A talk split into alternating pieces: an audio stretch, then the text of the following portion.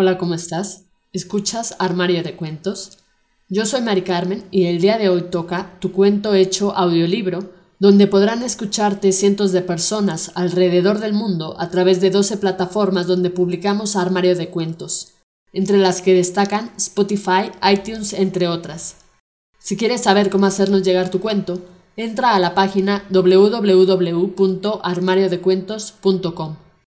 Dicho esto, damos inicio. Hace cuánto que no luchas. De María Fernanda Rodríguez. Y después hicieron el amor otra vez, sin decir ya nada, solo quejidos. Se concentraron en el equilibrio, en coordinar el balance, en ese vaivén urgente de la pasión, con el afán de pertenecerse uno al otro en el ahora y para siempre. Al menos ella quería que fuese para siempre. La segunda vez se alargó entre besos interminables y caricias nuevas. Él, algunas veces arriba y otras abajo. Ambas posiciones disfrutaba. Le gustaba manejar su ubicación. También se sentía poderoso dejándose llevar, sometiéndose. Ella estaba confundida. Dos polvos seguidos el día de la despedida solo podían significar una cosa, inseguridad. Quizá habría cambiado de opinión y decidiría no irse, pensó ella sin dejar de jadear. No quería perder la concentración y se alegró por un instante de que también podría ser la preparación del terreno para el regreso, para volver. De cualquier manera, el segundo polvo se sintió como si fuera aquel de la primera vez. En la actividad, ella trataba de mirarlo a los ojos, esos ojos verdes y grandes que la habían conquistado Alguien le había dicho que eso era suficiente para retener a un hombre. Mirarlo y entregarse a la vez. Mirarlo y besarlo. Sí, besarlo con los ojos abiertos. ¿Hace cuánto que no luchas, Mariela? se preguntó. Quizá todo eso de besar y amar con la mirada en el otro era verdad. Y él lo sabía, porque cada vez que sus miradas se encontraban, él cerraba los ojos o cambiaba de posición, o miraba al techo, o a otro lugar.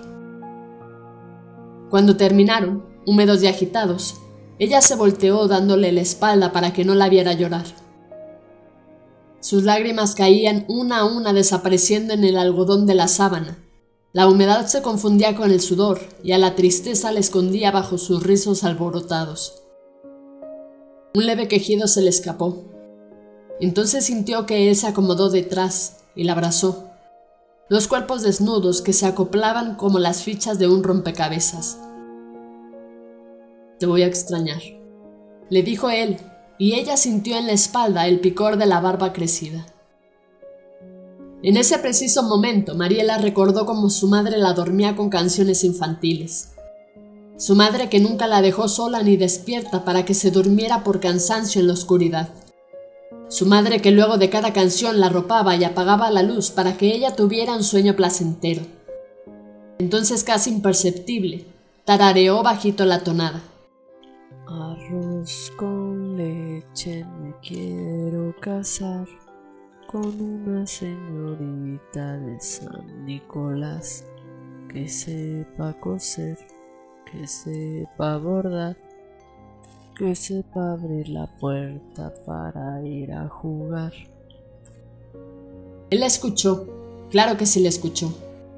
Le besó despacio en el hombro huesudo, en la nuca sobre el pelo, y luego se levantó dejando sobre la cama un revoltijo de sábanas calientes y a Mariela inmóvil en posición fetal.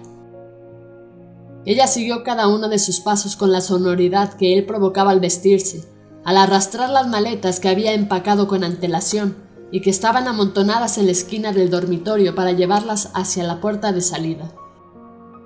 Sacó la llave del aro de su llavero y la dejó sobre la mesita de la cocina, y luego se fue.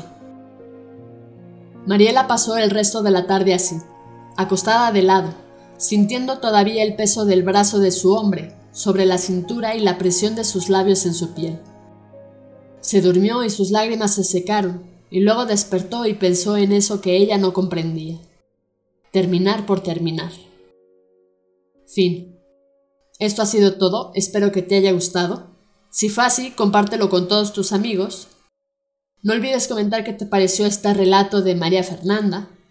Recuerda seguirnos en nuestras redes sociales, Instagram, Twitter y Facebook. Nos encuentras como Armario de Cuentos. Con esto me despido, cuídate mucho, hasta la próxima.